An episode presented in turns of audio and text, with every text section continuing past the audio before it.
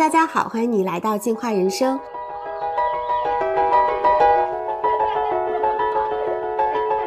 我是创始人教练佳莹，今天我邀请了一位挺神的哥哥，我们叫他汪师兄。然后汪师兄是做过投资，啊，自己也创过业，创业成功之后把公司卖掉，他现在在重点的支持九零后、零零后做创业。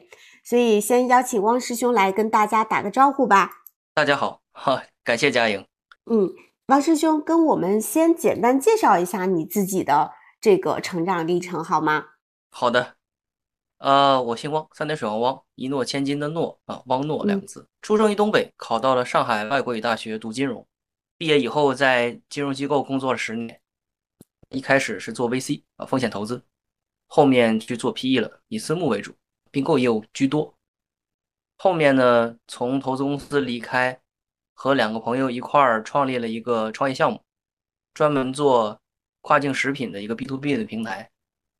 创业四年后，将项目卖给了一个央企，哈，然后大家就因为也不可能给我们事业编制，我们就完全的交接离开了。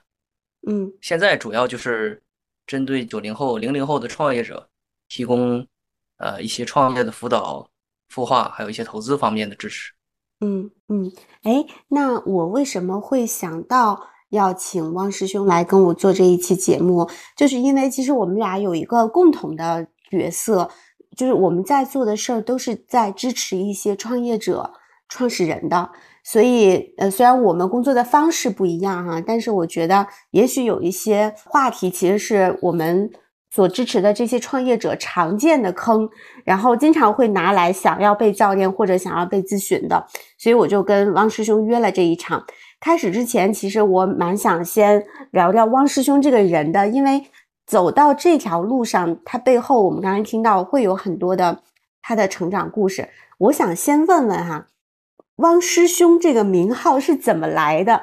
因为我认识师兄是在闪光少女思思的社群里，在这个群里大家就都这么叫他，所以这个名字背后有啥故事吗？呃，是这样，师兄这个名字是二零二零年的时候，我参加了吴晓波老师组建的一个社群，叫九零门。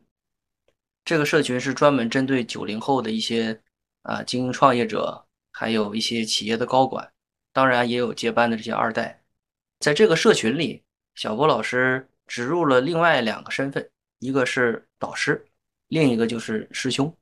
哦，那我作为呃领队师兄，得到了这样的一个称号，那也很愉快，能够在这个社群里认识了闪光少女思思，所以他叫我师兄。那我加入他的群以后，就大家都习惯了，就叫我师兄了。嗯，所以师兄就像是我们在学校里面，师兄会帮师弟师妹就引领着走一程的这个意思是吗？是的，是的。当然，在真正的跟九零后、零零后创业者进行了很多磨合以后，我发觉这两个字其实很打动我。嗯，就如果说创业是个门派的话，那我可能就是。一个先进了门派一段时间，啊，学了一整套剑法，那当然该受的教育，这个该跌倒的地方也都受教育跌倒过了。那正是这么一个经验还比较新鲜的这个一个阶段啊，那么年轻的这些师弟师妹们，可以给到他们一些帮助。嗯，那汪师兄你自己是怎么成长到今天的？你好像是从从鞍山来上海。你人生中走到今天，你觉得那两三个重要的转折点是什么？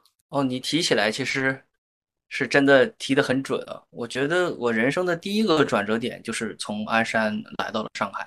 当然，这个缘分也起于我父母在，就我妈妈在怀着我的时候，他们两个人来上海旅行结婚，然后 留下了这么一个种子。所以我家里有很多。上海的这样的呃，他们带回去的一些东西，比如水晶灯啊，一些家里的装饰啊，啊，挂在墙上的这个挂表啊，然后那个挂表的背景就是当年外滩的样子，嗯，所以到我高中要考大学的时候，这个事情就被翻出来了，说，哎呀，能回上海那太好了，然后我就把这个当成了一个自己的呃高考的愿望，嗯，然后就。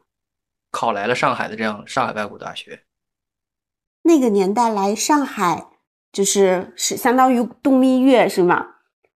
对，八一年，好早，真的蛮不容易的。那个年代就有这个上海之行的度蜜月了。后来呢，来了上海之后呢？来了上海之后，呃，你你是说我来上海之后是吗？对呀。呃，来了上海之后就读了四年的大学，嗯嗯，读金融，呃，毕业了之后也比较有幸。其实当时投资公司在中国还是个挺新鲜的东西。我的同学百分之七十都去了四大会计师事务所，嗯，然后剩下的百分之二十左右去了银行，嗯，我算是比较特例的。就其他的，比如说出国了，或者是有进了咨询公司的。然后像我进投资公司，当时大家都其实不太知道投资公司是干啥的。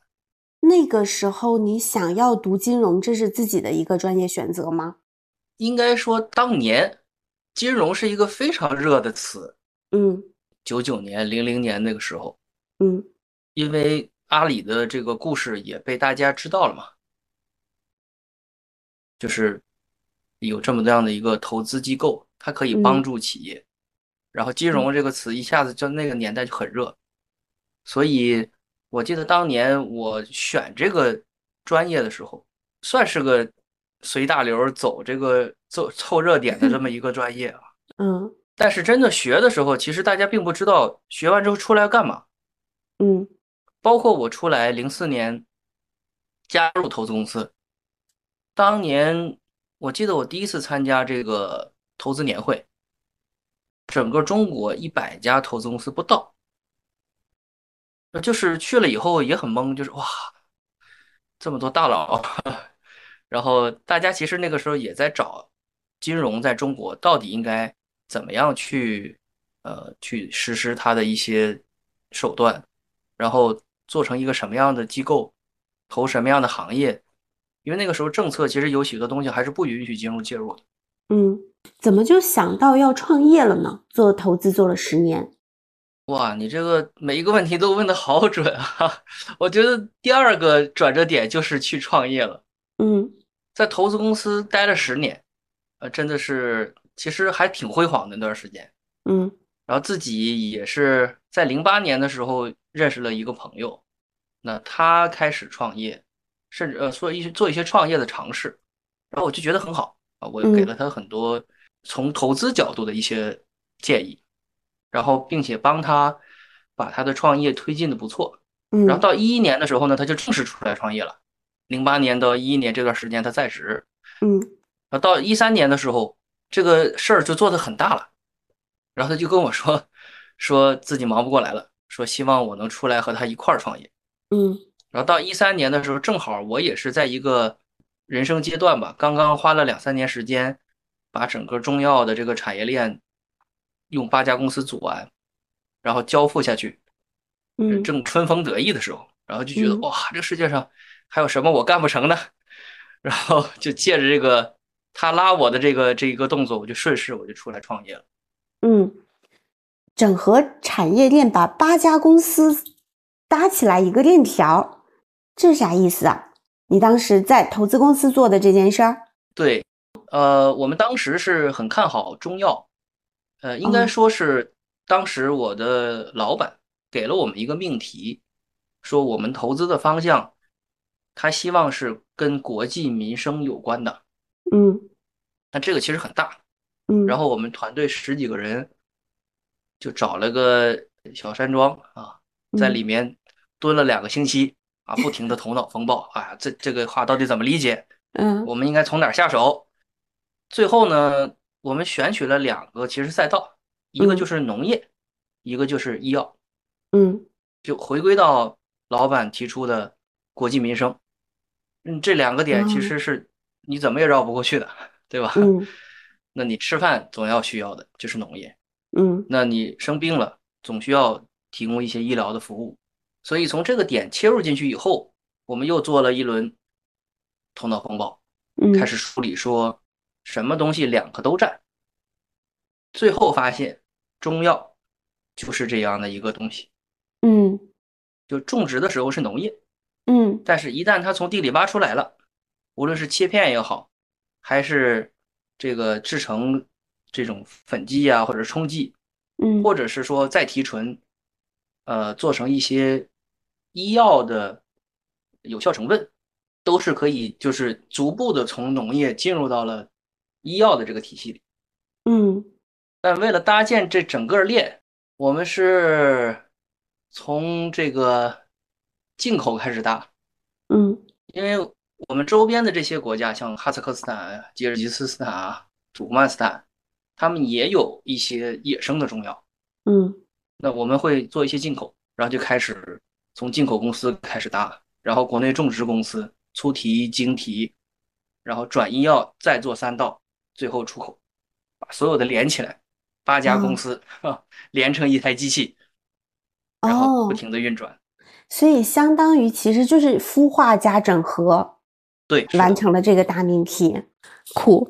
所以那后来相当于这个事儿有一个引子，然后又朋友拉你过来，就进入到了这个一个跨境食品的这样的领域，开始做创业了。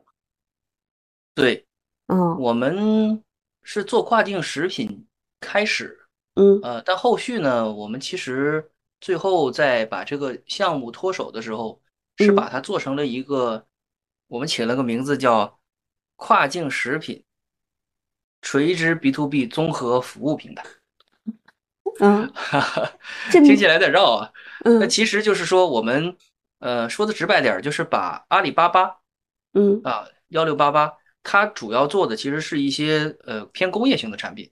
嗯我们其实是把它的这个 B to B 撮合的机制拿出来了，但垂直于做食品的进口，就国外是国际上食品进口到中国。嗯但进口到中国呢，它其实有几个食品上有几个关要过，比如说，呃，空运、海运这些物流，然后到了国内以后，清关仓储、配送，嗯啊中间食品还有一个很特别的，就是成分检测。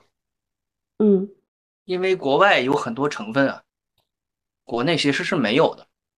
嗯那如果没有这样的这个备案，这个食品是无法进口的。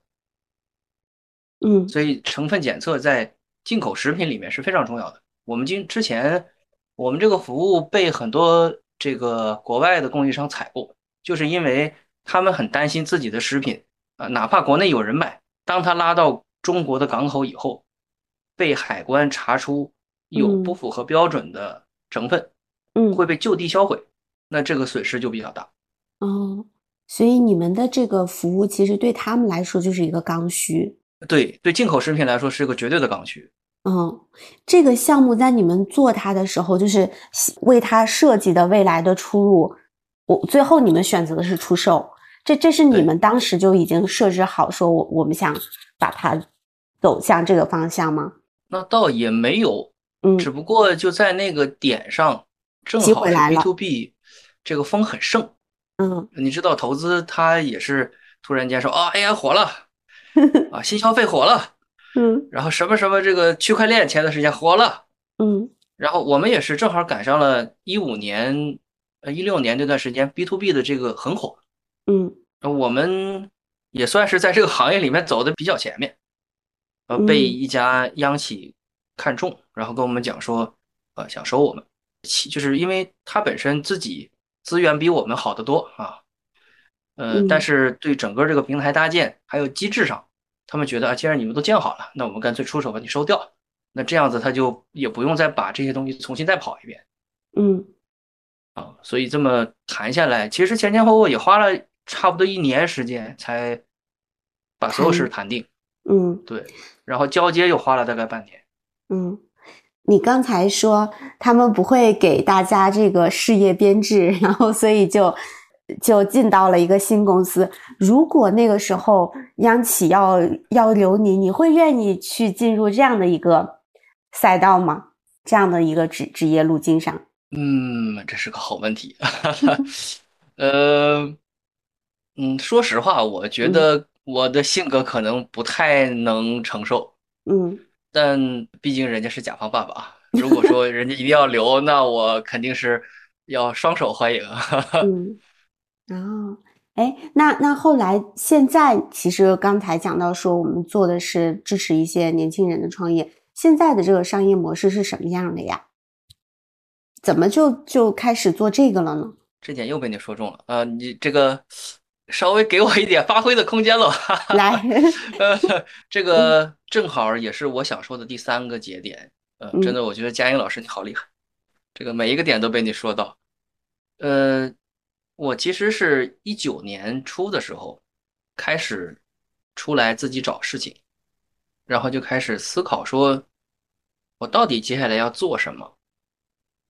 呃，在这个时间点上，呃，我一个在投资公司的时候啊，我在投资公司的时候，正是六零后、七零后创业的高峰，嗯，所以我认识了一批六零后、七零后的大哥，啊，我们之间有一些这种呃商业上的一些互相的沟通，包括比如说看他们的项目啊，也给他们一些关于投资方面的一些信息，嗯，这这快二十年过去了。呃，这些真正留下的精英啊，在我手机里的那都是混得很好的。嗯，其中一个大哥的儿子，九四年的，正好从英国留学回来，回到中国以后，那这个大哥的生意呢比较传统啊，是跟路政有关的。嗯，那 就是别说他儿子，他如果说不干，他整个公司其他人都接不住。就完全是一个靠生意搭建，呃，关系搭建的这么一个生意。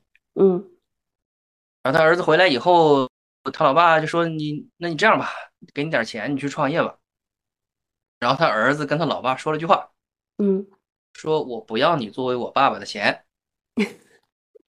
然后隔天给了他老爸一份投资人协议。嗯，啊，就把他老爸干懵了。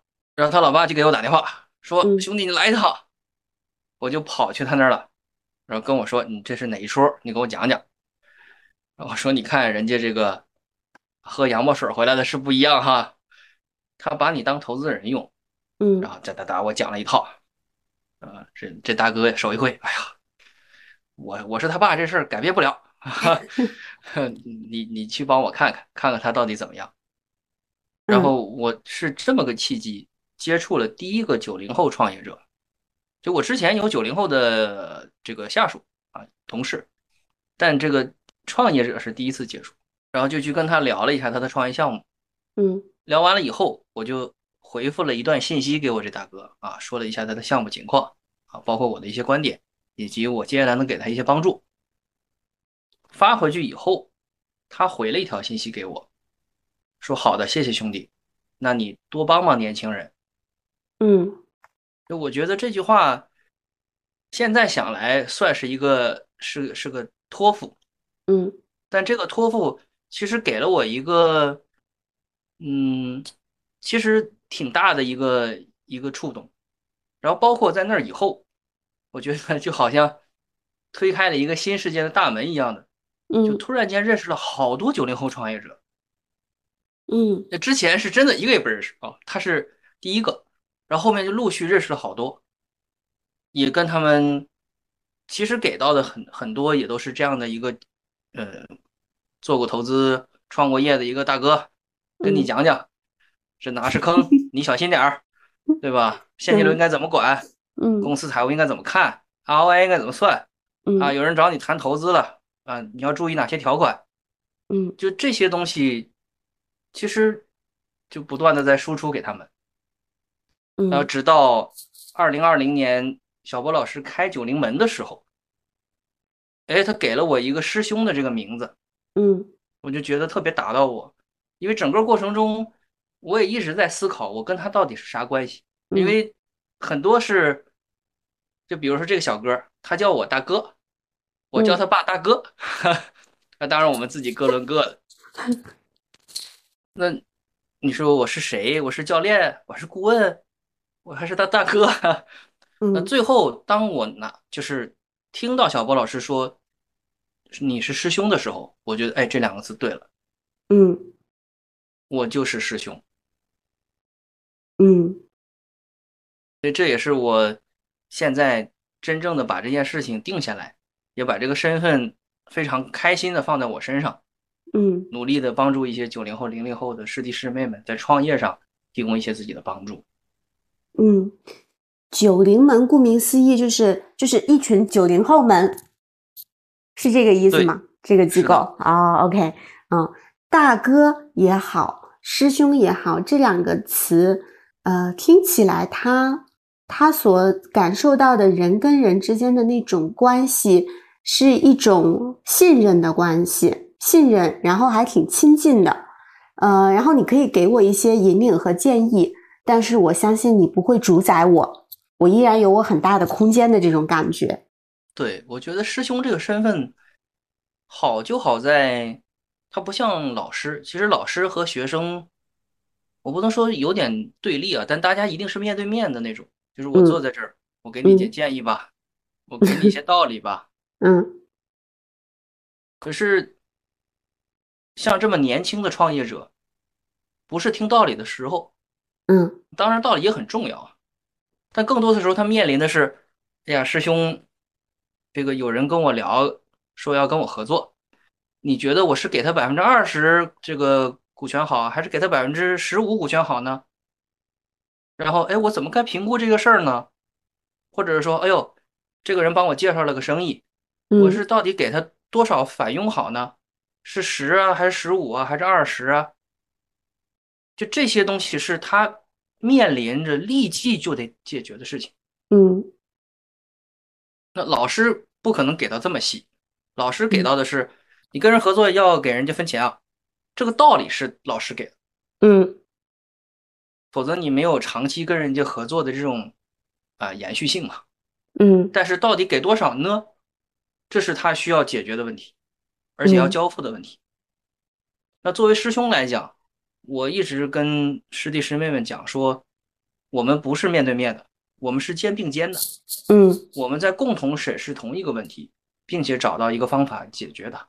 嗯，师兄还真是说到哦，要叫一声师兄，还真的其实就是想到会有很多事儿想要请教他的。但是能够经得起这个请教，也蛮考验人的哈。我我见到汪师兄，我第一次见到他的简简介的时候，嗯，惊呆我的是他有两行专业证书的那个 介绍，他都拿了哪些证呢？我快速给大家念一下。基金从业资格证、法律职业资格、并购交易师、会计师、税务统筹师、国际商业分析师、高级培训师、人力资源管理师、数字化管理师、数字化会计师。师兄啊，你这个 考证狂魔的人生是怎么回事？是从什么时候就开启了这种这种考证狂魔的模式？然后你为啥要考这么多证？考证其实核心有两个需求。一个是，呃，当我们做投资，跟这个老板聊的时候，我们多多少少会给他一些建议，比如说税务方面的、法律方面的，然后包括一些公司经营方面的。那这个时候他很难不挑战你说，你又不是专业的，嗯。但其实我在投资公司的时候，我作为一个投资人，我肯定要多方面了解。所以其实税呀、法呀，我也都学。但是，一旦你考了证以后，这个好处就是你会省很多废话。就之前你要跟他讲说啊，我这我看过书，我跟你讲，我读过法。嗯。现在不了，我告诉你讲，我有税筹师证。嗯。我有律师证。然后对方哦，好的，你专业。嗯。你是这个就被验证过的。对。嗯。那另一个是呢？我觉得，既然学了，也的确需要去自我验证一下，我到底学的怎么样？那顺便就去把证考了，就这算是最最简单一个验证的模式。嗯，所以其实那看起来，从你最早期的这一这个你的年轻时代的自我塑造来说，你既真的干过、投过，然后干过，那这这两个部分可能是呃，就是。有你实操的这个视角的，有整个看盘子的视角的，然后你还考了这么多的证，它其实意味着在很多关键对于创业来说、做企业来说很关键的领域里的专业性，就好像既是有这个领导者属性，又有专家属性，你很好的把他们以以不同的方式有机的组合在你身上，然后你现在去支持年轻人的创业，我就感觉这条路。铺的好顺，而且方方面面好像就是被被都被兼顾到了，就好像有一点推着你要做这件事儿的感觉。我我听到现在，嗯，这个感觉应该说我去年特别强烈。嗯，我是每年十一会啊前三天做一个闭关，然后回回去想一想我这一年都做了什么，然后做些总结。然后包括比如说哪些事儿做的比较好，哪些事儿哎呀做的不好，后面要改。那去年的十一总结下来，我就是觉得这件事情是我必须要去做的。嗯，以前是 有点说，哎呀，反正我是这样的一个有能力，那我就多帮助一下大家。到了去年，我是觉得所有的这些脉络是非常清晰的，就是导向说。我应该把这件事情当成一个必须要去做的事情落下去。嗯，所以今年三月份，我也正式的把这个事情，呃，用一个公司制的机制落下去了。嗯，所以就你现在非常清楚的，就是我就是做这件事儿，然后就是对这一批人。对，是的。嗯嗯，那你典型的，比如说支持的项目或者是合作的方式是怎么样的呢？呃，我现在主要是呃三种模式。第一种呢就是辅导，也就是说，他我现在关注的项目比较早期啊，种种子期和天使轮啊，再往后相对来说，呃，我的关注度会低一点。嗯，呃，在这两个时期，大家其实会有很多疑问，他就先去理清。比如说，我经常会问来找我的创业者。你为什么创业？嗯，就这个问题，其实我发觉，对于一个人一个创业者来讲，无论是起初就答，还是走着走着答出来，都是必须要回答的。嗯，否则在面临未来很多挑战的时候，他的决策基础是不牢的。所以，我做的第一部分主要是辅导类的，就是帮助大家。去把整个创业这件事情理明白，嗯，然后第二个事儿就是，如果有合适我参与的项目，那么我也会非常愿意去介入到他们的这个项目的孵化中去，嗯，啊，无论是他还是个点子，还是他已经跑出了一个小的 MVP 都可以，嗯，呃，第三个就是，呃，由于我自己的投资的身份，如果有项目想要融资。我也可以提供一些融资的这个呃，包括它融资的一些条条款的一些呃咨询呢，嗯，然后包括一些融资资源的一些对接都可以，嗯，哎，那这个就到了我非常那个呃想关注的一件事儿，就是我发现我很多的创业的客户，他们都会关心的一个问题。啊。就是在这个部分，在一个项目很早期的时候，嗯，大家会关注说，哎，那如果我要引入一些合伙的人，然后我要去找一些投资人，我可能还要有一些员工，那我我到底怎么能科学的分钱呢？这个分钱可能会包括股权呀、现金呐，你通常会给大家怎样的建议？呃，我通常其实会在这个事情之前。前置的把他从这个事情里摘出来，嗯，有一个第三方的视角啊。假设现在这个局里面有另一个人啊，这个人可能也叫他的名字，那我们两个人现在肩并肩看这个人在做这个事儿。那在这个时候，我们就可以其实展开一个更大的画面，就是哎，他会做什么呀？那他做的这个会产生什么结果呢？嗯，他做这个事情，呃，需要什么样的人帮助呢？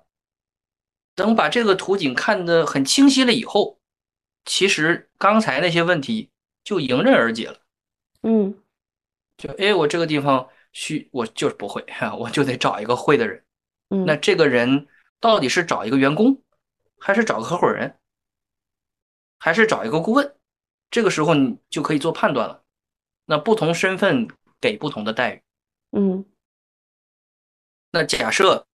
我们在这个过程中发现，这样的人就是得通过一个合伙人的身份进来。嗯，那怎么去验证他是一个匹配这个条件的人，你也可以把这个条件写清楚。就这里就会很清晰的知道这个事儿，如果说要做全，这个人身上必须得有几件事情，他得做到一二三四五，嗯，然后他就可以拿着这个标准出去找人了。嗯这样就避免了，哎，他觉得这个人好像合适，然后带进这个呃股权也给了，嗯，然后开始跑，跑着跑着发现，哎呀，当初没看全，这个人好像 也不太行。那你嗯这个时候再请他走就很麻烦了。嗯，这里面听起来其实是我们要先一起去盘一下我们整个业务走下去，那我们需要的资金面儿，然后我们需要的人人大概在哪个层级上是能给股权的，还是能用现金就搞定的，然后去去选这个这个人，对吧？对，嗯其实一个公司，呃，我们先不说上它商业架构，就从它的公司经营层面，我会把它拆成几个，呃，几个不同的层层面。嗯第一个层面就是信息的层面，我们说信息流，就这件事儿如果要做，它其实是信息不断传递，一个人传一个人，一个人传一个人，传一个人，传一个人。嗯然后第二层就是资金流，那我要驱动这个事儿，什么地方要花钱，什么地方收钱，然后又花钱了，又怎么样了？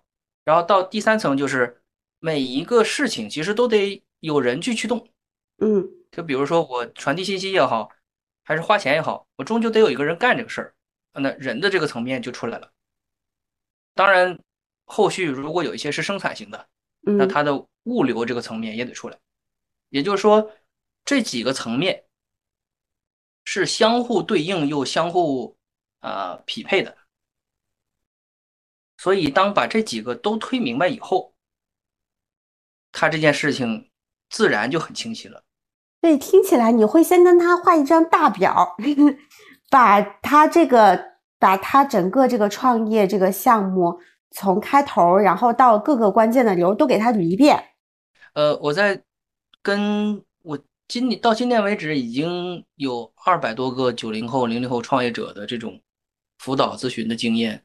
嗯呃，我发现跟他们沟通的过程中，其实是需要工具的。嗯所以我自己啊，通过我的阅读和我的一些经验，包括跟他们咨询以后的总结，我创造了一个叫创业地图的画布，嗯里面包含了所有我们在创业里能涉及到的方方面面。嗯所以一开始我和他在一起碰到的时候，会画这个商业画呃创业画布。哦，这个创业画布大的模块有什么可以跟我们说一下吗？呃，创业地图里面包含了其实四个大的模块。嗯第一个模块就是企业生命周期。嗯这个时候，其实一开始很多人眼光容易聚焦于我现在在哪儿，嗯但其实企业的成长是有分不同周期的。是那个四个阶段那个图吗？呃，我把它拆成了八个阶段，就根据我自己对于嗯企业成长的一个逻辑，嗯。当然是借鉴了呃国外的那本企业生命周期的那张图。嗯。那同时，在这个企业生命周期，我们定位好了以后，嗯。就会对企业的三个很重要的部分去进行分析。第一个嗯。部分就是对创业的这个洞察，嗯。然后第二个部分就是商业模式和财务，嗯。第三个部分就是你对整个企业的治理结构的一个把握。嗯，还有吗？对，大概分成这么四个部分。哦，就是那所谓第四个就是最前面那个企业生命周期，然后是的，业洞察，这个洞察是关于业务的吗？消费者就是你提供什么价值给客户这这个领域的吗？洞察包含了三个方面，第一嗯个是创业者的自我洞察。嗯核心的问题就是你为啥要创业？嗯然后第二个问题就是消费者洞察。嗯嗯，因为第一个洞察里面，其实他会洞察到他比较招什么人喜欢嗯啊，就是一个创业者，你说他做一个他就很难取悦的一个群体的人的生意，让他做好，其实挺难的。是，嗯，所以他最擅长的一定是去搞定他很擅长取悦的那个群体。嗯所以第二个洞察就是你的消费者到底是谁。嗯然后第三个洞察就是交易洞察，嗯这其实是很多创业者容易忽略的一部分。就是我碰到很多产品型的创业者，嗯，他们会觉得，哎，我只要把这个东西做出来就行了，然后他就卖了。嗯那其实不是，最重要的是你要知道交易到底是怎么发生的，嗯，然后再回来考，再回来看你的产品是不是一定要做成那个样子。嗯呃，不要自嗨啊！现在这个市场上自嗨的产品有点多，嗯所以这是第一步，作为创业的洞察。嗯。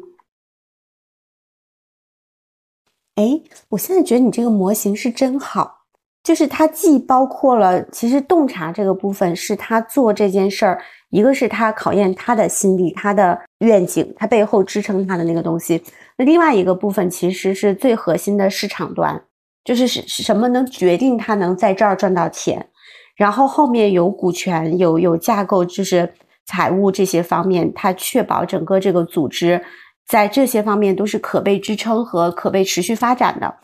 嗯，我觉得真的是就是满足了很多创业者他最基础和核心的需求，在这个模型里都给他包括了。那我也想问问你哈，相当于你您的客户就是九零后、零零后的这些创业人群，或者说你你重点想跟他们在一起去发展的，那你对他们有什么洞察呢？对这一波人你有什么洞察？呃，我觉得，呃，这个年代的人有很多被误解的地方。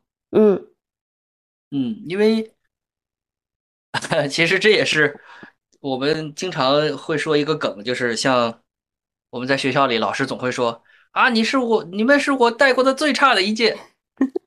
然后你会发现每一届都这样，每一届传一届。呃，我记得当时我们八零年代也会被前一代人这样说啊，八零后不行了。那九零后、零零后也是，就是每一代都会有这样的一个误解存在。嗯因为他们本身身上的特点，其实不同年代身上的特点是差异还蛮大的。嗯就像零零零后，真的是网络原住民；九五后嗯其实也算，九零初的这些可能还稍微不那么原住民。所以从跟九零后、零零后创业者的这些沟通中，我发现其实他们身上有一些很共同的点在。嗯。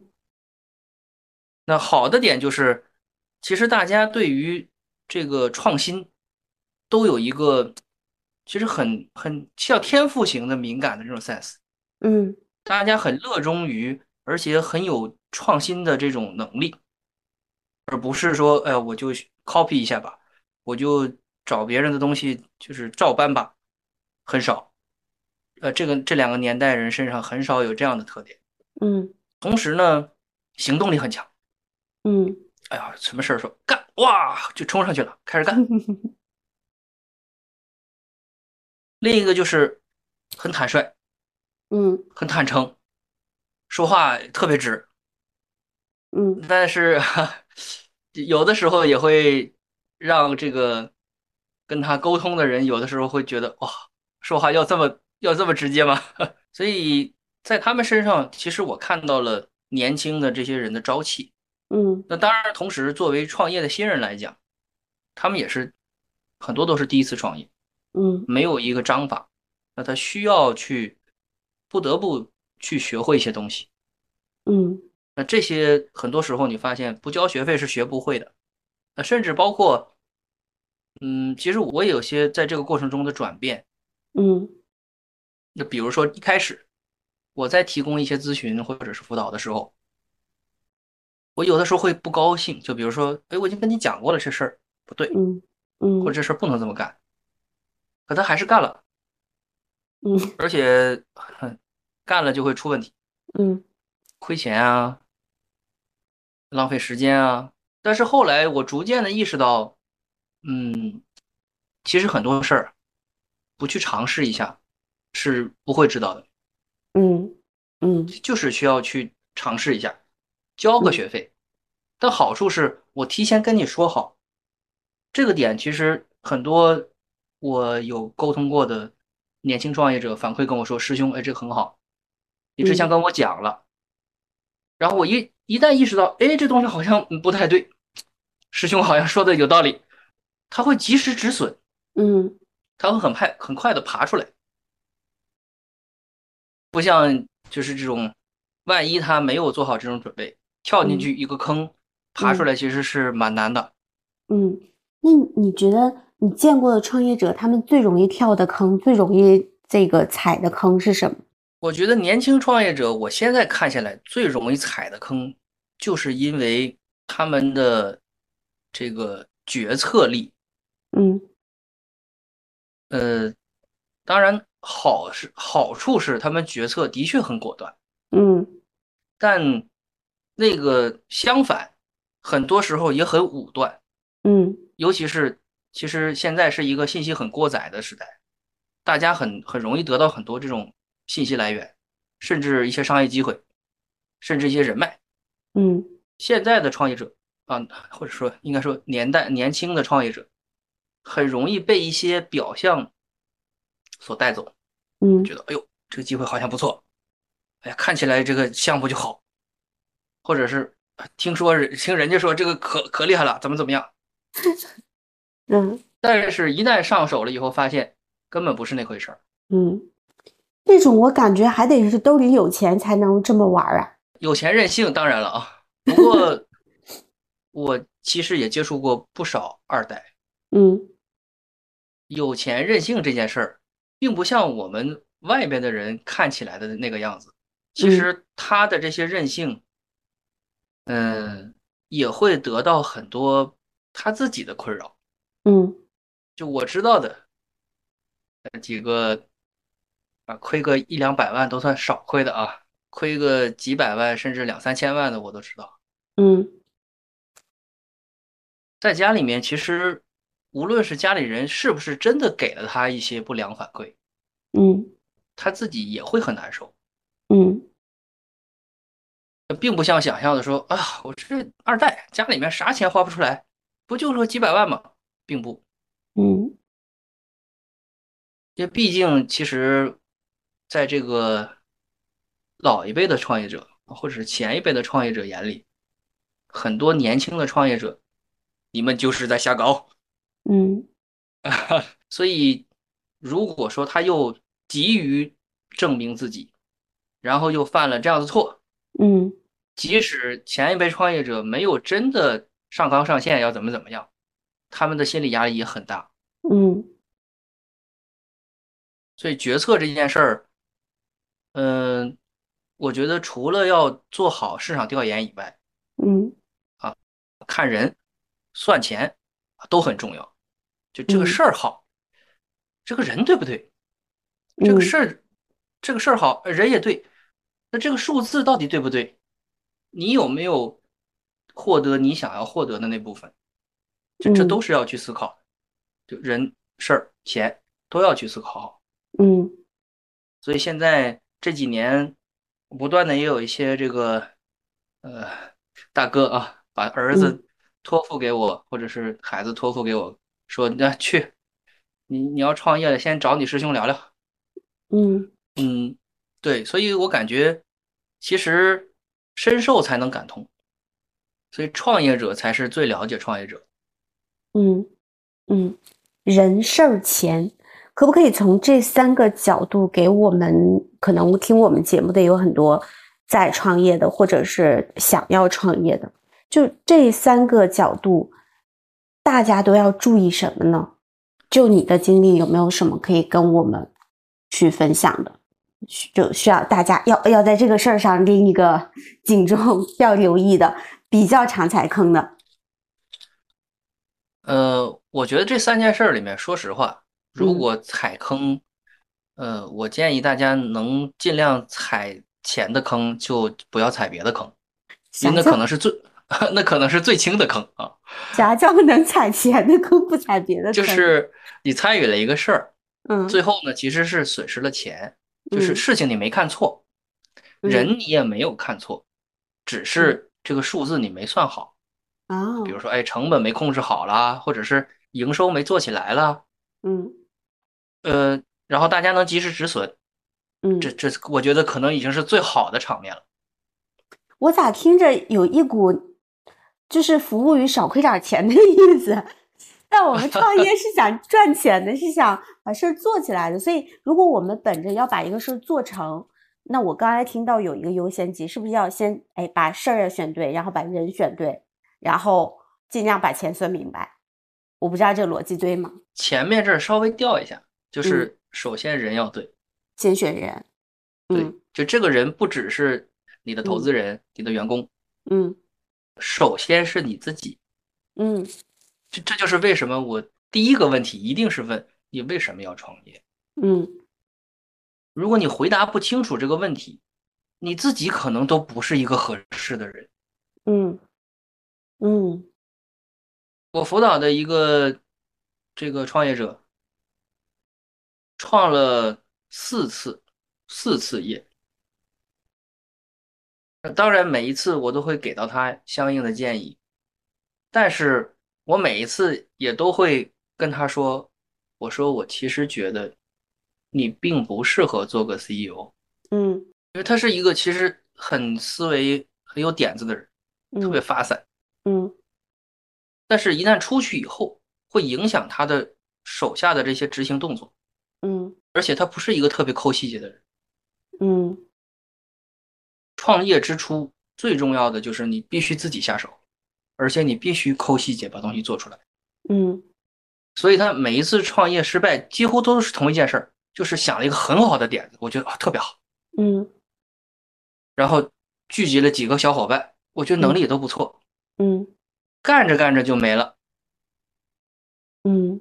核心原因就是他自己作为这个事情的 CEO，他其实并不是一个能够全盘把这个事情理明白的人，嗯他更擅长于，我觉得他更擅长做这个创意，嗯，做产品。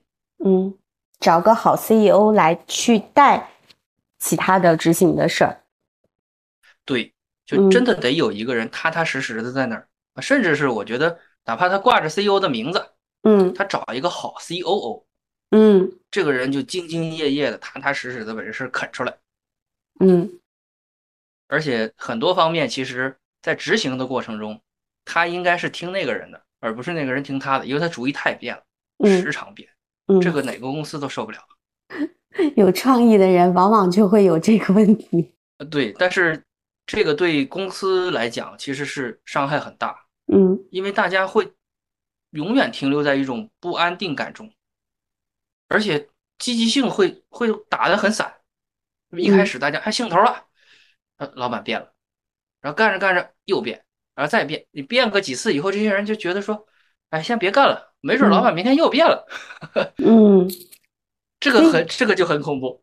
嗯，所以这个人第一是看自己，就是可能每个人他有自己不同的这种优势、天赋和资源。那就着我自己的这些意愿、天赋、优势、资源，我适合在这个创业中重点去参与什么样的角色的部分，然后我怎么依据这个把跟我一起做事儿的人找到，然后搞清楚我们之间是怎么合作的。对，是的，创业嗯的起点啊，尤其是个人创业者的这个起点，嗯一定是以这个人为核心，嗯然后再思考别的事情。嗯如果他自己没有思考清楚，呃，连带着其他事儿就很难。嗯，哎，那在这个地方，我想多问一一句哈，就其实找我做教练的很多人，他们其实也是带着合伙人的这个议题来找的，在嗯，创始人、合伙人，在这个方面，我见到大家最长的这个困难啊、就是哎，我第一，我找什么样的合伙人？几个合伙人之间，我应该选谁？第二，我原本看好的各个方面，我也觉得特别好的这个合伙人进来了公司，然后发现不是那么回事儿，哎，大家的磨合有问题，或者也都还行，但是到最后要分钱的时候，嗯，我觉得我已经给的够多了，但是对方可能还是觉得是少的，不管是现金还是股权哈，就这些，我我经常会遇到客户是这一类的议题来找我的。那在您的这种就是跟客户的合作方式上，你对这这一类的问题怎么看？有什么建议可以给到大家吗？嗯，我觉得这个事儿核心的发生点在于一开始的时候，嗯，他和这个合伙人之间没有，呃，嗯，没有试婚，这可能这个词儿是借来的，借别的别的方面借来的，但是，呃，会很真的很像，就是两个人到底要不要结婚，要不要成为合伙人，其实我觉得很像，就是你要试。就一起工作一段时间，看看沟通上啊，对事情的一些共识上啊，然后包括他的能力上，等等等等这些东西，其实要走一段时间才知道。你在站在局外看是很难知道一个人到底行还是不行的。嗯，就哪怕他在别的团队里交付了一个很好的结果，他但他到你的团队里是不是一样，不知道。嗯。而且我的建议是，一旦创业这件事情搭建起来，任何合伙人进来，嗯，都必须是期权进来的，不是股权进来的。嗯，就现在太多情况下是一开始就给股权，啊，给你百分之五，给你百分之十，你进来干活吧。干了一段时间发现不行，嗯，你怎么请他走？股权你给了，那最好的方式其实是。邀请你进来，嗯，但跟你说好，你完成什么才能兑现什么股权，嗯，他做到了，皆大欢喜呀，啊，你再开心点，再送他两个两个点也好啊，嗯，但假设他做不到，那送走的时候大家也可以皆大欢喜呀，嗯，所以。所以是这个也很重要。现在可能有一些公司，他们做起来难，就有可能他们要从大的机构挖人，然后这个人可能他要跟你方方面面条件谈好之后，他才能进来。但是创始人们可以考虑的是，就是这个人他可以先以比如说一些外部顾问啊，或者什么样的方式跟大家一起工作一段时间，磨合一段时间，再最终确定这个邀请，请他进来。然后再进来之后，我们是先给期权做到，再再慢慢变。对，是的，完全可以这样。嗯，而且，嗯，我会比较建议这个创始人，他自己要真的能完成这个公司最小最小运转机制的支撑。嗯，一个小闭环。对，也就是说，无论你的任何一个合伙人走。嗯，这个公司你必须自己能撑住，那可能从规模上会掉下来，或者是说它一些方面你觉得不会做，但它不会没掉。就比如说，新媒体我不会做，那不行。就你可能说，哎，我只会做小红书，或者我只会做抖音，那他可能更厉害，他几个平台都会。他走了以后，那我抓住一个，你不要说他一走完蛋了，我整个新媒体不趴了，那这是不行的。嗯。所以，创始人必须自己能持住一个最小的公司运营这个模型。嗯，他能持住以后，才是找合伙人过来去把这个地方，哎，他擅长这个，把它从你做好的这个一啪变十，哎，这个部分他能上来啊，便是，你的公司规模就起来了。嗯，有一个很具体的问题，就是在。邀请人跟自己一起工作这个方面，创始人在自己的主控权和就是我引用的，比如说我要引引进一个大将进来，那我可能得部分的牺牲掉我的主控权，但是以我也许要获取的其实是一个更快的发展速度和未来更大的这种规模的可能性。你觉得在早期的时候哪哪个比较重要？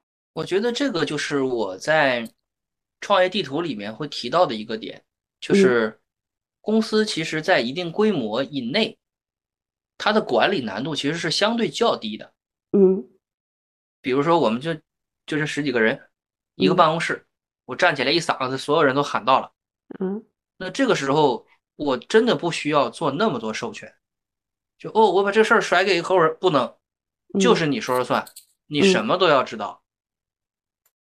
但是你的规公司规模一旦大了，比如说，哎，我有分公司了，或者是说，哎，我的团队涨到一二百了，我这没办法跟这么多人去互动了，你就要学会开始授权。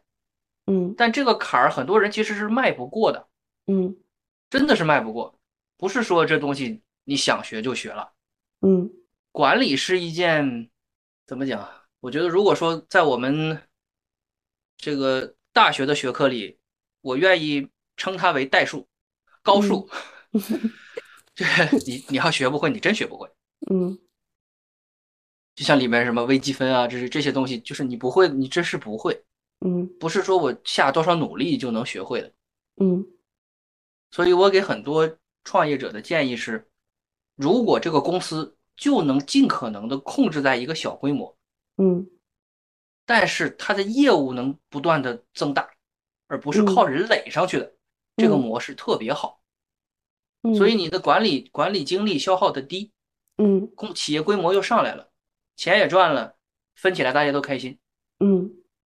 但一旦进入到要堆人，这个管理规模一旦上来，嗯。嗯，可能是个灾难性的东西。嗯，哎，从这儿我们其实刚才汪师兄说的这个，我特别有同感，就是它的复杂性在于，比如说，如果进入到嗯、过百人，然后你可能需要，甚至你需要一个充分发挥他的创意，然后去带动的时候，这个时候你可能需要的不仅是管理的事儿，可能你还有领导力的事儿。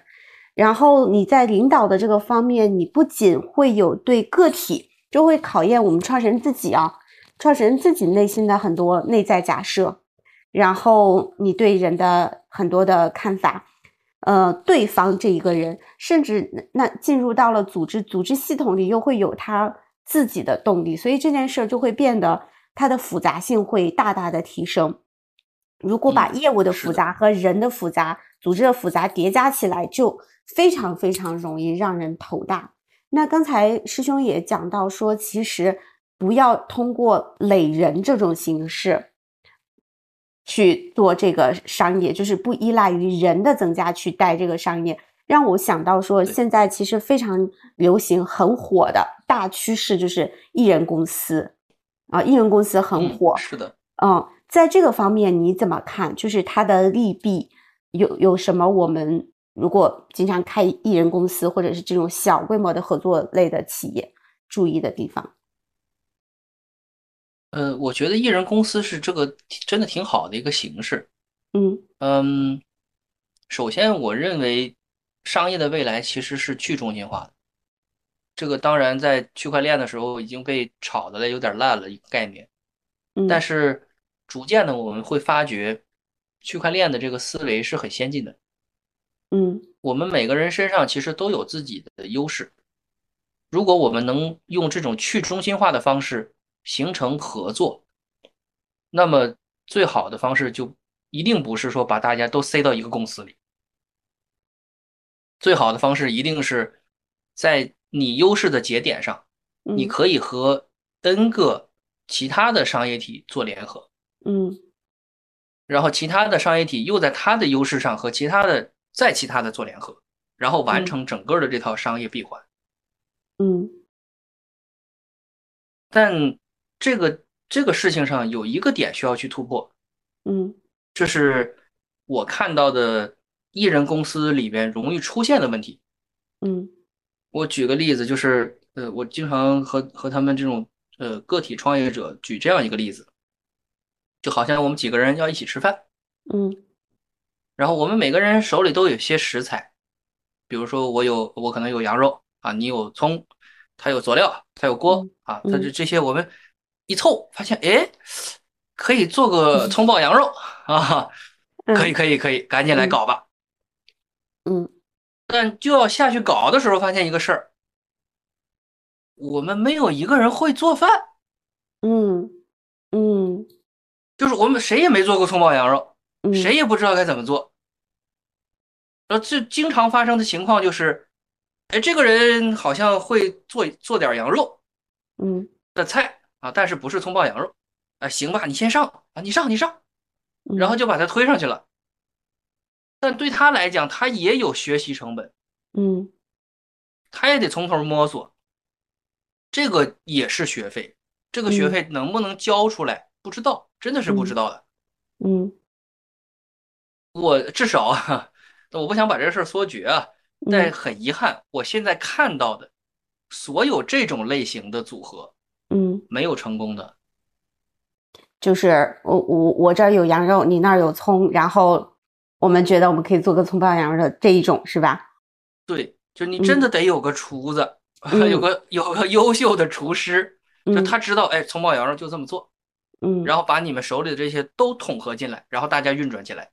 嗯也就是说，艺人公司好处是大家的确能够在自己专长的那个方面更好的发挥，嗯但是统筹这件事儿嗯对嗯，艺人公司来讲，可能是个最大的考验。对，可能是最大的命门。就嗯如果说凑在一起的人里边没有一个人会统筹，嗯，那可就麻烦了。最嗯后就大家就各干各的，然后最后你看连得上不？是这事儿让我想到了两个点啊。第一个点，其实我们我们传统的组织形态其实是纵向式的、金字塔式的，或者事业部矩阵，但它整体上是纵纵向式的，从上往下来。但是未来的可能这一种呃组织形态，它更像是横向式的，就是从接近客户的那个整个的这个链条横着传，每一步去怎么样是呃，就相当于流程型组织吧。我这我服务这个客户，我的整个的服务的流程都会有哪些环节？我把它这样串起来，横向的这样的串起来，然后嗯若干个横向形成一种网格式的。然后这个艺人公司，嗯，我想到的第二点就有一点像，其实我们每个人都会有一个核心技能，然后这我可以围绕自己这个核心技能，呃，我去成为一个小商业体。但在某一类业态底下，那个最终拥有，就是从统筹整整体的策划，然后到每一个关键的一些环节，比如说现在比较通用的关键环节，可能有引流或者做市场营销、宣传、成交、交付这些关键环节，可能它在每一个环节里，它相对来说，它都能掌握其中要点，或者是他很明白这个地方的本质，然后他能把这样的一群人链接起来的那个人，他就会成为一个网格的最中心。我觉得未来其实就像区块链一样，其实它会有一个自己的，它自己的规则。嗯也就是说，我形成了一个区块链的网络，这个网络是有自己规则的。嗯所有在这个网络上连接上来的点，一定是需要去匹配这个规则。这个规则的建立者，他就是这个我们说平台也好，或者说这个网络也好，它的创建者，嗯他其实就是个统筹，他把统筹的这个呃能力变成了一种标准化的驱动模式。嗯让所有上来的人按照这个驱动模式一个一个交接，最后完成整条链的串联。嗯，哎呀，好酷呀！突然发现，这样艺人公司的天花板其实并不是很低。嗯，呃，应该说艺人公司未来是无限拓展型的，因为它是类似于像军司一类的，嗯就好像我们呃军其实是一层一层向外扩张，然后嗯网状的扩张出去的，嗯，它是没有尽头的。像我们的金字塔，它终究会回到一个顶点，就上面嗯会有一个人总说了算，说我这事儿要怎么怎么样。嗯但是你一旦建立了这样的一个网络，嗯。在它的规矩之上，大家是可以任意组合，然后对外对内进行各种交互连接的。嗯。也就是说，假设我有一个公司，嗯、我可能本身不是一个做这种某个事情的，比如说我我不会做呃教练的交付，或者说哎我可能不会做一个什么样的产品，嗯。哎但我认识了一个人，这个人有这个需求，嗯我完全可以化身为这个事情的引流方。嗯我把这个引进来以后，会有一个转化方过来把这个嗯事情落定，嗯转化完了以后又会连接交付方把这个事儿交付。那如果说之前对于同一个公司来讲，这个公司架构下就得把这三个人都养了。嗯但如果是一人公司，我们完全可以在一个基础上，在一个规矩的基础上，也就是说人人都可以引流，嗯。然后每一个专业的交付者就对应交付，转化能力强的人做转化，嗯。身份是各种叠加型的，嗯。也就是说我可能是某一个产品的交付者，但我也可以是引流者，我也可以是转化者，嗯。最后这个盘子上大家是无穷无尽的互动。它既为每一个呃，就是在这样的体系下，首先你可能摸鱼是不太好摸的，因为它啊要求。对它要求那一个岗位上你的专业性，因为要不然你这这条链就铁定断了。第一，要求你的专业性；第二，它也为那种有一专多能的人开辟了更多的可能。就你可以赚这个链条上钱，你可以赚下一个链条上的钱，你只要 hold 得住每一个链条上，你都可以。对，是的，你的身份嗯是叠加的，而不是被定死的。嗯，哇，这简直是太好玩了哈！那说到人，我们刚才谈了挺多了，人，呃，师兄说是最重要的，在人的这个地方，还有没有什么其他你觉得，哎，值得拎出来谈一谈的吗？我觉得我们上一代的企业家特别喜欢谈这个人的所谓忠诚，啊嗯人的这种之间的，他他会做很多测试啊，包包括灌酒啦，嗯包括看你服从性看测试啊，对对对，有它的好处啊。嗯。但说实话，我觉得这种方式在新时代身上不是这么用的。嗯。我在人这个点上，我发现其实九零后、零零后，如果不是跨阶的社交、嗯。跨年代的社交，只是在九零零零这个社交平面上，嗯，大家对于人的判定是比较简单的，是，因为真的大家没有经历过那么复杂的社会历练，哈，嗯。没有那么多的花花肠子，偶尔能碰到，的确是有，但是这越是这样的人，反倒可能融不入这样的一个群体。嗯。所以从人的角度来讲，九零后、零零后之间的合作，相对来说，我是觉得挺简单直接的。嗯行不行？好不好？干不干？哎，几下就是很高效，这个事儿就能推进下去。嗯反倒在那种，哎，这个人到底靠不靠谱啊？可不可信呢、人品怎么样啊？其实不用过度纠结。嗯嗯，对，其实我觉得九零后、零零后对于就是他整个人的自信度，会比哦，我觉得在早期的这个创业者在总体水平上来说有一个显著的提升。是的，嗯，所以他不需要在这个过程中一重一重的去验证我我和你合作或者我雇佣你，我的安全感是怎么样的。他他天然很有安全感，然后我也可以试错，如果错了，下次我不跟你玩了。但是这事儿就很简单，对，这点真的好，就是，嗯呃，他们会先信，他们嗯。选择都是我先信你，嗯。然后开始干吧，嗯。然后发现你不信，你不可信，好了，嗯结束。嗯。这个事情，你已经出局了，嗯，不会再有下次了。对，那这个好处就在于，他在这个事情上能够快速的匹配到这个，可能如果他这个碰到的这个人真的是靠谱，那可能啪啪的事儿就起来了，而嗯不会花那么多时间。哎呀，这个看一眼，那个看两眼，然后这个喝顿酒，那个聊个天儿，效率是真的够低。嗯嗯，是。那我们如果我们先在人的这个部分稍微打个结哈，我们再嗯去到事儿的部分，现在你觉得什么样的事儿算是好的创业的事儿呢？我觉得这个商业的未来一定是以线上为主导。嗯然后去驱动线下的，嗯但之前肯定是相反的，是嗯线下为主导，驱动线上。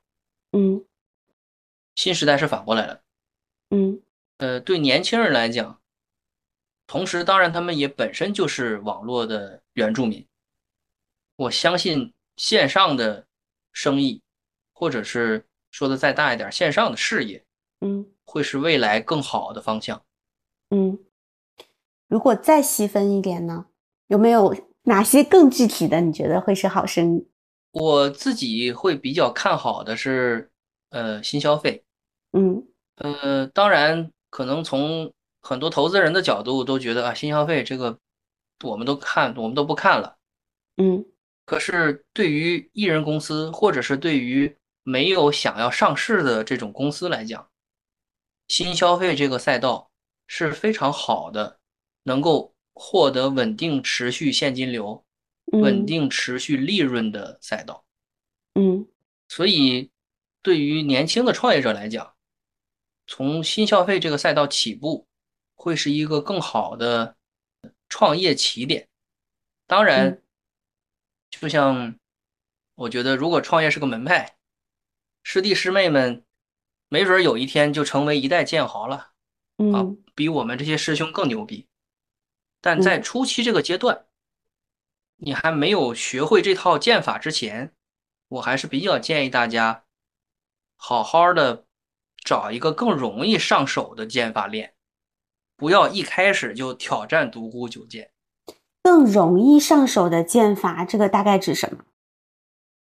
就是它更贴近交易，就是比较嗯。直接的说，我做了动，我做了个动作，或者是嗯。我做了个事儿，或者我做个产品，然后就能变现了，啊，而不是思考说，哇，我要从采购原料，嗯。然后生产，然后这个质检、嗯，仓储、运输、展示，不要搞这么多链条。嗯。这是要很多很多年，很扎实的在这个里面摸索，交学费才能学会的。嗯。就好像你说我现在我要做个厂，这你没个十年八年的管厂经验，你这厂不得弄死你？嗯。这事儿嗯。千万别干，嗯。除非呃我家里人就是做厂的，这个经嗯。验可丰富了，那你跟着家里人好好学，我觉得这个未来也需要，嗯。不是说现在厂就是个落后的这个就是概念，嗯很重要。嗯无论你做新消费如何创新，没有供应链给你支持，没有厂给你产，那你你卖啥呢？嗯，但是从商业，从进入商业这个领域，第一步啊，练的第一套剑法，那你最好选一套简单点儿、容易上手，找找感觉。也嗯许未来哪天，你这个企业做起来以后，你有更大的挑战，你有更大的野心梦想，再想其他的事儿。好，别一想，别一一 别一进这个商业场就想着自己想当风清扬，这个挺难的。那在事儿的这个这个层面，还有什么需要给我们创业者提醒的吗？从事儿的角度，我觉得最重要的是要把数算明白。嗯其实数字会把你所有的事情串联清楚，就不是不是说只想数，是在你想数字的时候，你的事情已经被串联清楚了。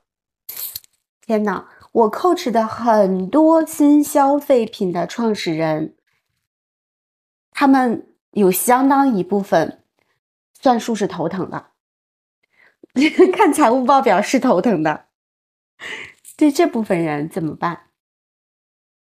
除了呃，找一个好 CEO 以外，我的建议是这样：首先，我建议他们放弃三张表，嗯因为三张报表不是给决策人看的。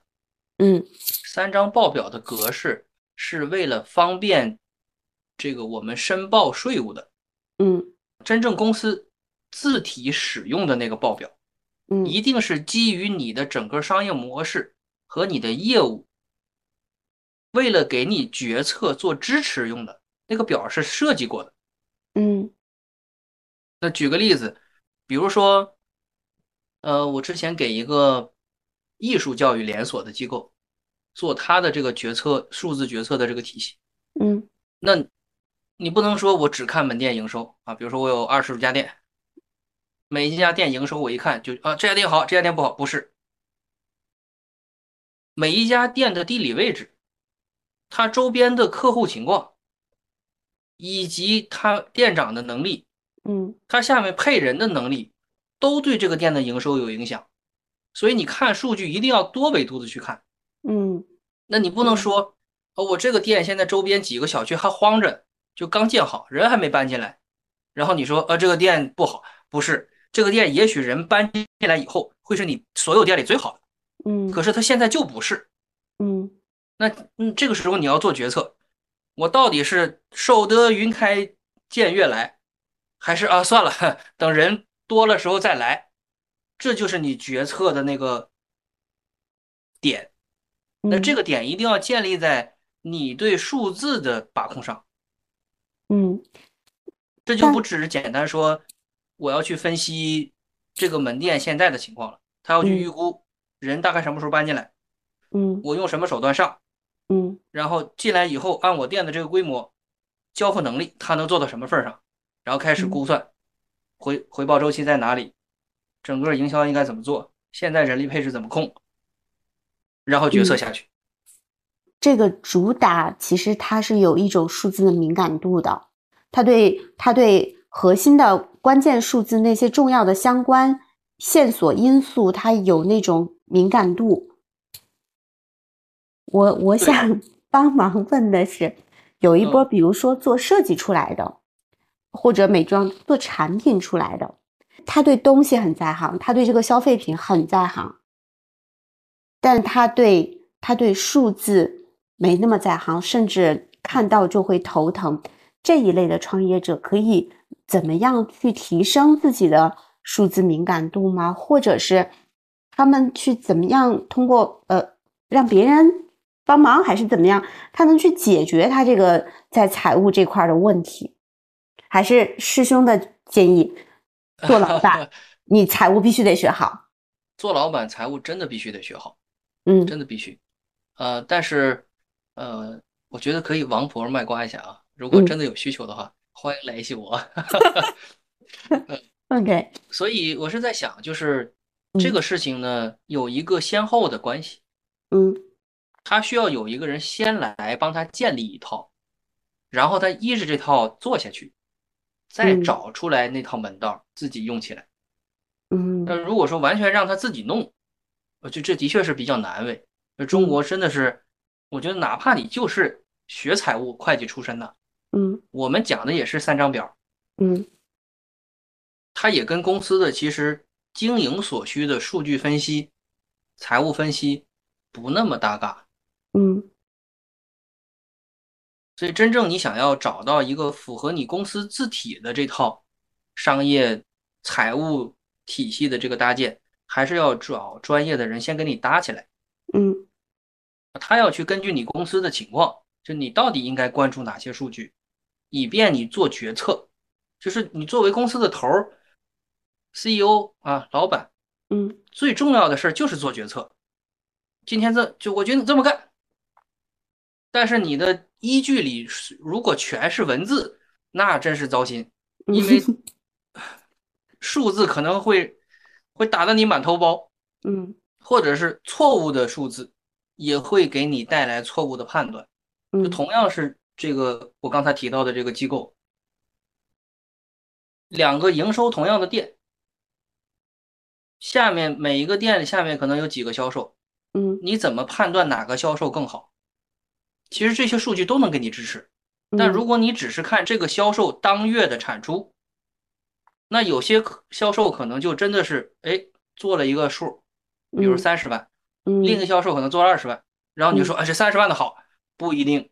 嗯这个做三十万的销售，可能是接触了一百个客户，嗯那个做二十万的客户可能是接触了五十个客户。嗯你会发觉二十个做二十万那个那个销售的效率其实更高。嗯。它只不过是接触的数量少了，很有可能形成的是，客户到了店面以后，这个接触了一百个的这个销售很积极，嗯。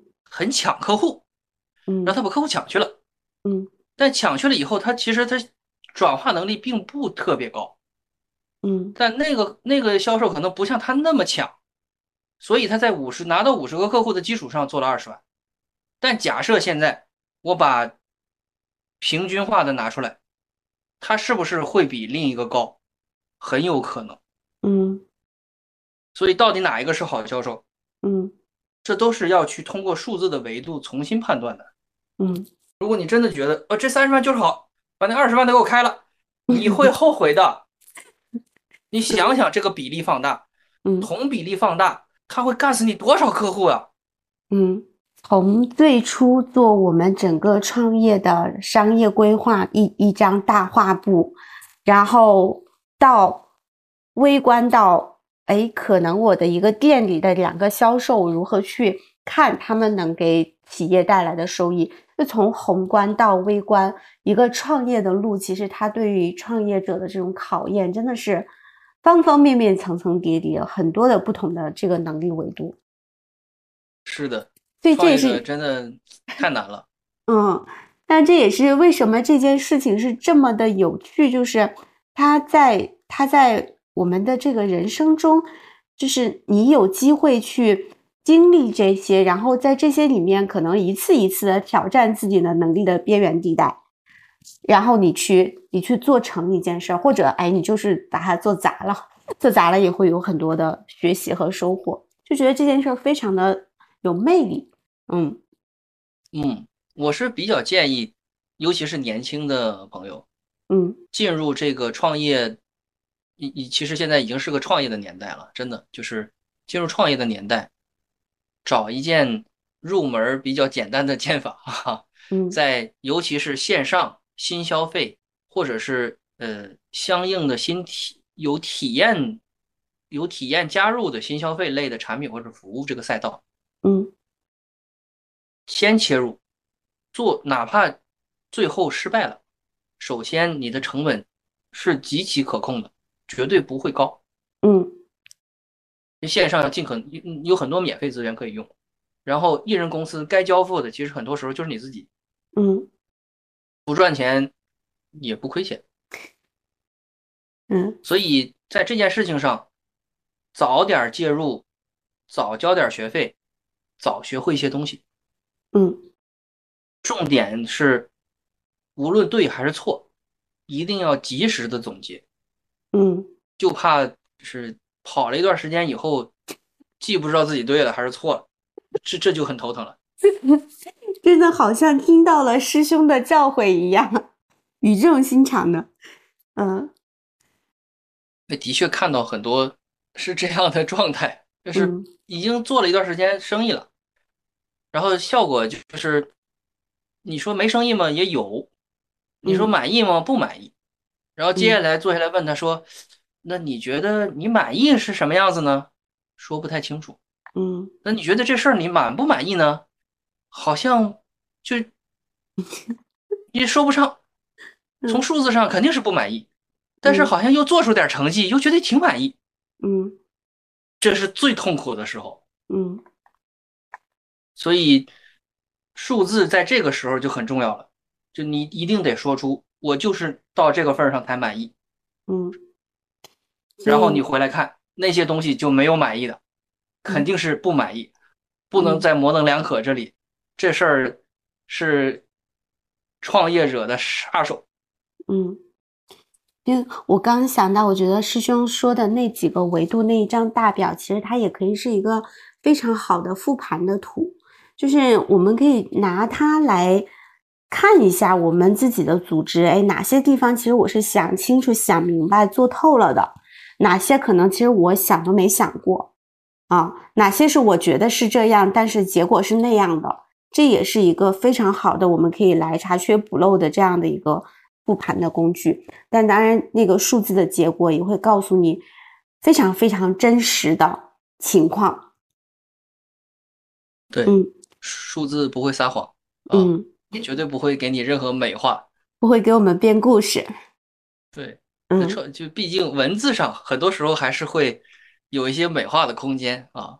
嗯，好呀，时间的关系，我们这一期节目就要到这里了。师兄还有没有什么最后想跟大家说的？创业绝对不是一个阳春白雪的事儿，嗯非常的下里巴人，尤其是最初级的时候。尤其是最初期的时候。嗯。希望大家在创业的初期一定要脚踏实地，一定要嗯。自己上阵，踏踏实实的、仔仔细细的把你的那个最小 MVP 自己亲自做出来。我嗯我真的在这儿要一定强调这件事儿，嗯。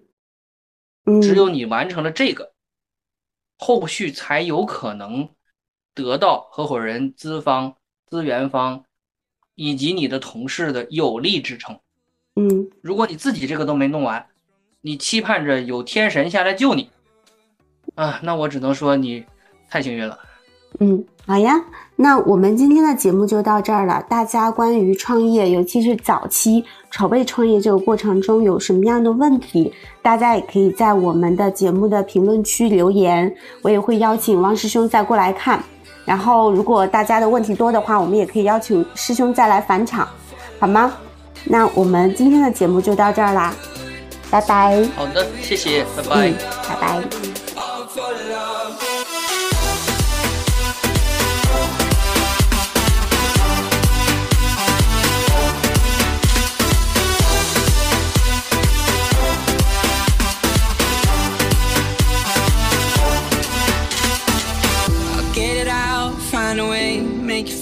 Like you can stay. I should've known better.